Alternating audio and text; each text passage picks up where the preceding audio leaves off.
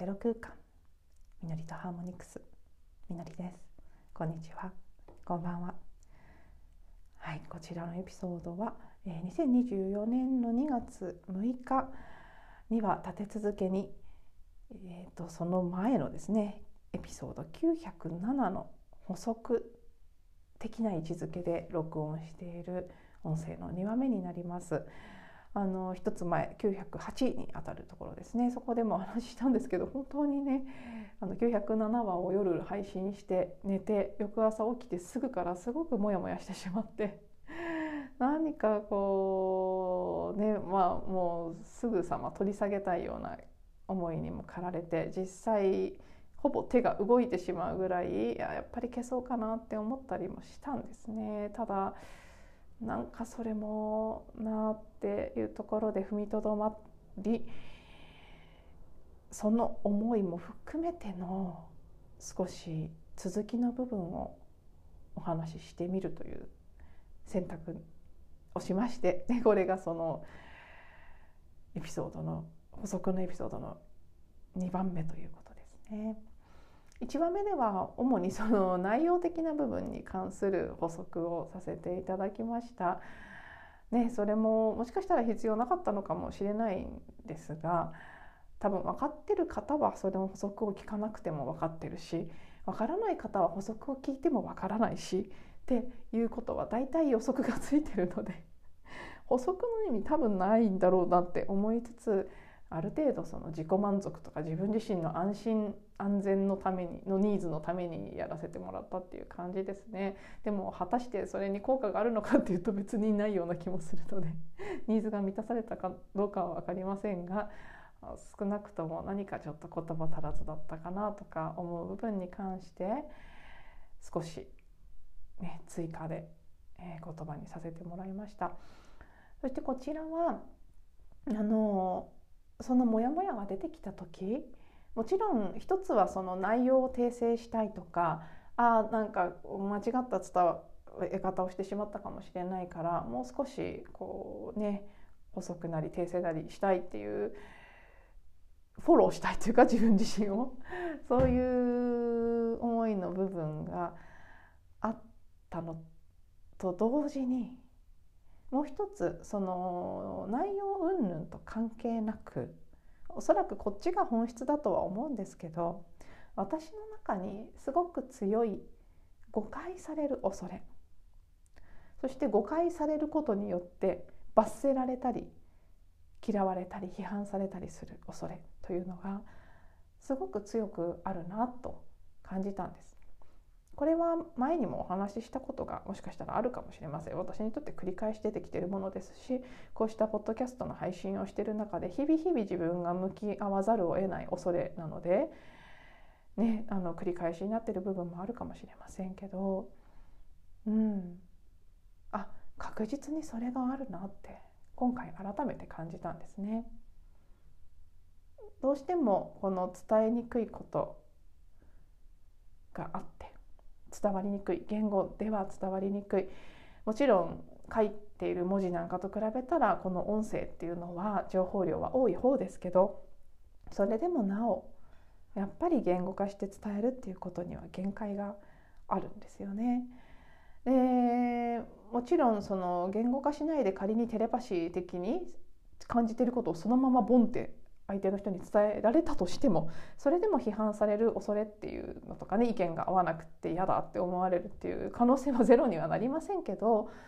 まあ、何でしょうね。だからやっぱり誤解される恐れっていう方が強いのかな。ちゃんと伝わらないことによってなんかちゃんと伝わった上で意見が合わなくて嫌われたり批判されたりするのはある程度しょうがないと思えるとは思うんですね。それでも怖いし嫌ですけどただねそこをしなかったら今度逆に自分に嘘をつくことになってしまいますから自分にとって誠実でありたい正直でありたいというところを大切にする限り本当の意味で人と意見が合わなくって対立なり、ね、分離なりしてしまうということはまあやっぱりある程度仕方がないと思える部分だと思うんですけど伝わらなかったりちゃんちゃんと伝わらなかったり何か自分の表現が、うん、まずかったせいで誤解をされて嫌われたり罰せられたりするっていうことに対するうん結構痛みというか恐れっていうより痛みですかね実際そういうことがあったんだろうな過去性の一部でと思わされるようなそのことをすごく恐れてる自分がいるっていうことに気づかされたんです。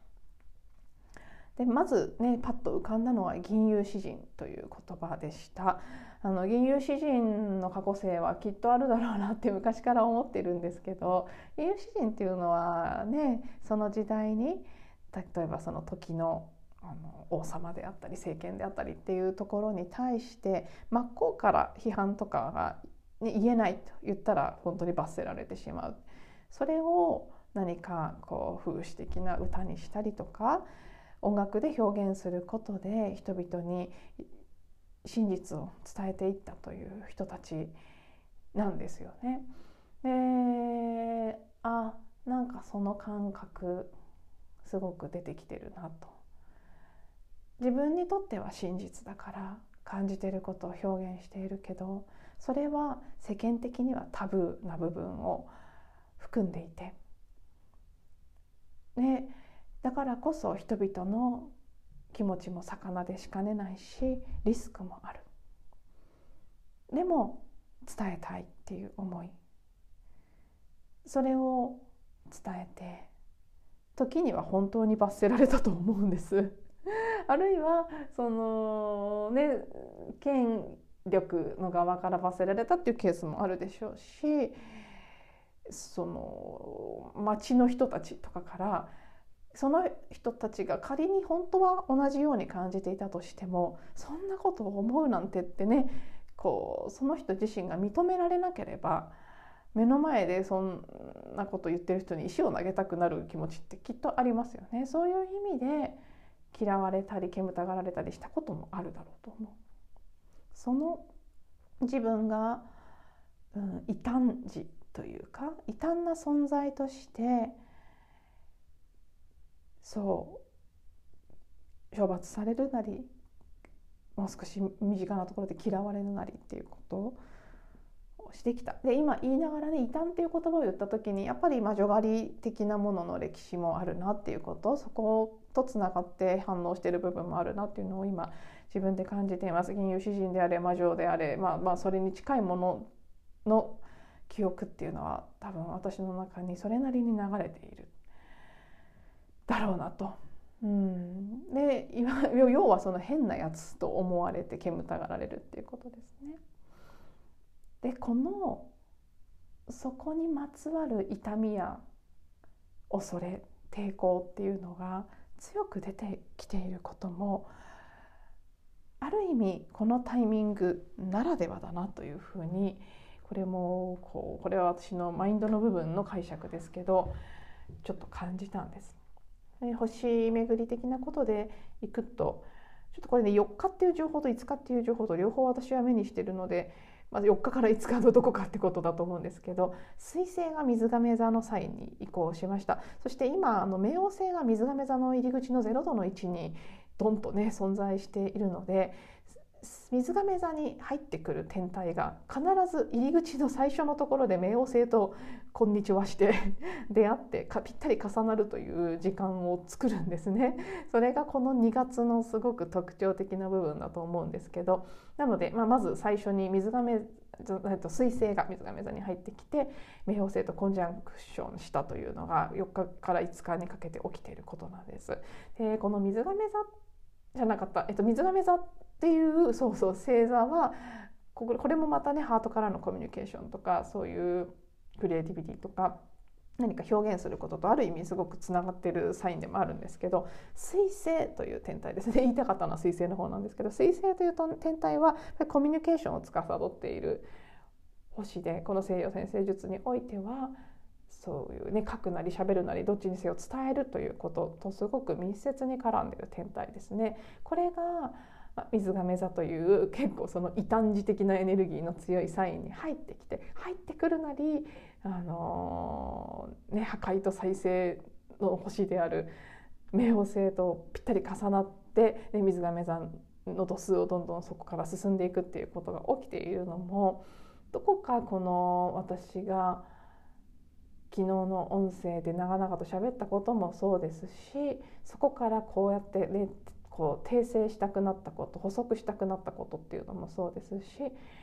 さらにその表現とか言葉を使ってコミュニケーションするということにまつわるネガティブな記憶や感情が湧き起こってきたっていうこともこのこう星の動きとすごく共鳴して起きていることのような気がするんですね。なのでそういう意味ではすごく自然なことだなとも思ったんですけど、うん、この冥王星という破壊と再生の星が水亀座新しい時代のねキー星座である水亀座の入り口のところで古い時代のものを溶かして新しい時代のものを生み出していく準備っていうのをしていると思うんですね。まだねもう一回ヤギ座に戻りますからこの準備期間というところでここでせっせせっせとエネルギーを注いでいるところなんじゃないかなと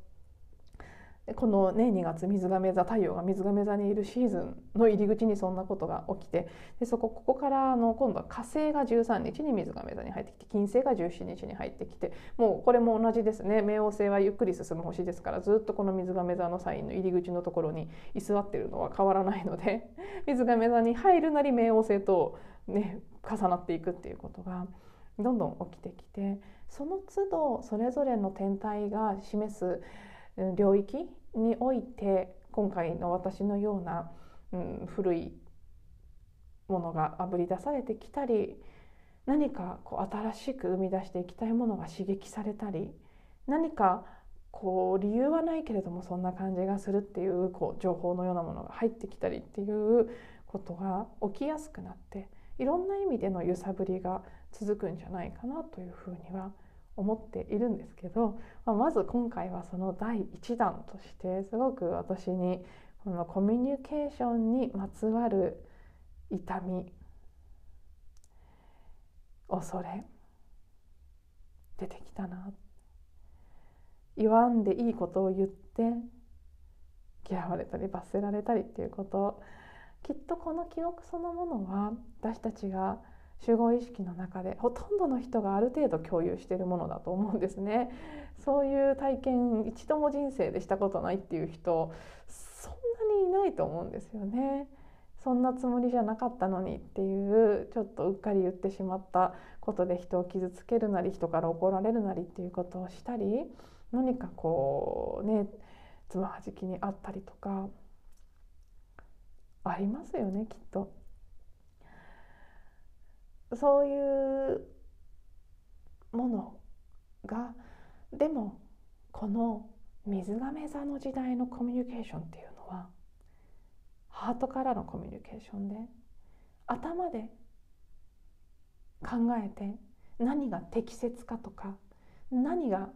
伝なんかこう分かりやすいのかとか何を言うべきなのかとかそういうふうに思ってするコミュニケーションじゃないんですよね。今日ついさっきクライアントさんとのセッションでもその話になってこのテーマが、ね、出てきたのも偶然じゃないなと思いながら話していたんですけど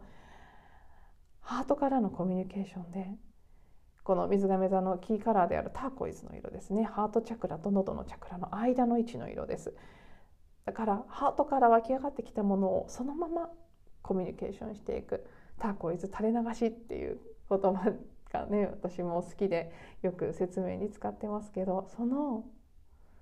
そしてターコイズはうんクリエイティビティの色でもあり個性を表す、ね、私たち一人一人のユニークネスを表す色でもあるんですよね。だから私たち一人一人はこれからの水亀座の時代で一番大事なポイントだと思うんですけどもうみんなユニークな前もお話しした通りあり全体の一枚の絵の中のモザイクのかけらのようなものなんですね。で全てが美しくて全てが唯一無二で完璧で、うん、全部違うんだけれども全部美しいしどれ一つとして欠けてはいけないというそのそここうという存在でそのそれぞれがハートから真実のコミュニケーションをした時にそのモザイクなりパズルなりでしこうあれ表現される全体の絵っていうのは出来上がるんです。でこのねパズルのピースが隣のピースを見つけるためにも自分という存在を隠さず表現することはすごく大事になってくるのでこの三つ亀座の時代で私たちが全体のね私たち全員がそれぞれの魂の願いを叶えていくためにはやっぱりこうねハートからのコミュニケーション。頭でこねくり回して綺麗にラッピングするんじゃなくそのまま垂れ流すような形で表現していくことっていうのはすごく大事で。でも同時に今回私が体験したようにすごく怖いことでもある。過去の記憶によってリスクがあるって感じてつい隠したくなる部分でもある。私が今朝そうであったようにうわこれなんかやっぱり不適切だった気がするから消した方がいいかなとか思ってしまったりするそうやってたくさん私たちは自分の真実を語らないできたこれが、ね、少し前にリクエストを頂いてあ頭出し的に一回お話しした喉のチャクラの封印とも関係していることですね。たくさんの痛みがあって本当に感じてることをそのまま言ったりしちゃいけないんだって。社会的にそれは不適切なんだとか。って。学んで教えられたり学んだりして自分で。あやめとこっていうふうにすることに慣れてきている。でもやっぱり大きな時代の流れから考えると自分が頭で下すあこんなこと言っちゃダメかなとかこんなこと感じてるなんてばらしたら人が離れていっちゃうかもしれないなとかこんなくだらないこと音声にして配信していいのとかねもうどうでもいいことしかほとんど喋ってませんから私もこの番組で。そういう意味では常に多少の恐怖はあるんですよ。こんなんでいいのかなっていうジャッジや恐怖はある。でもでもやっぱりそれを判断するのは自分じゃないんですよね。勇気がいるかもしれないけどそのままの自分の感じていることを表現した時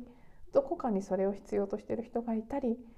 そこに共鳴して集まってきてくれる人がいたりっていうことが起きる。それは私自身もこのねポッドキャストの番組を何年か続けてくる中で時々メッセージを聞いてくださってる方から頂いたり直接言葉をかけてもらったりすることを通して確認させてもらってるんですけどこの水亀座時代的なコミュニケーションはこういうふうに出してみなきゃわからないっていうところが多分にあって出す前にはそれが何の意味があるのかとかは分からないし何ならほとんどの場合どうでもいいとか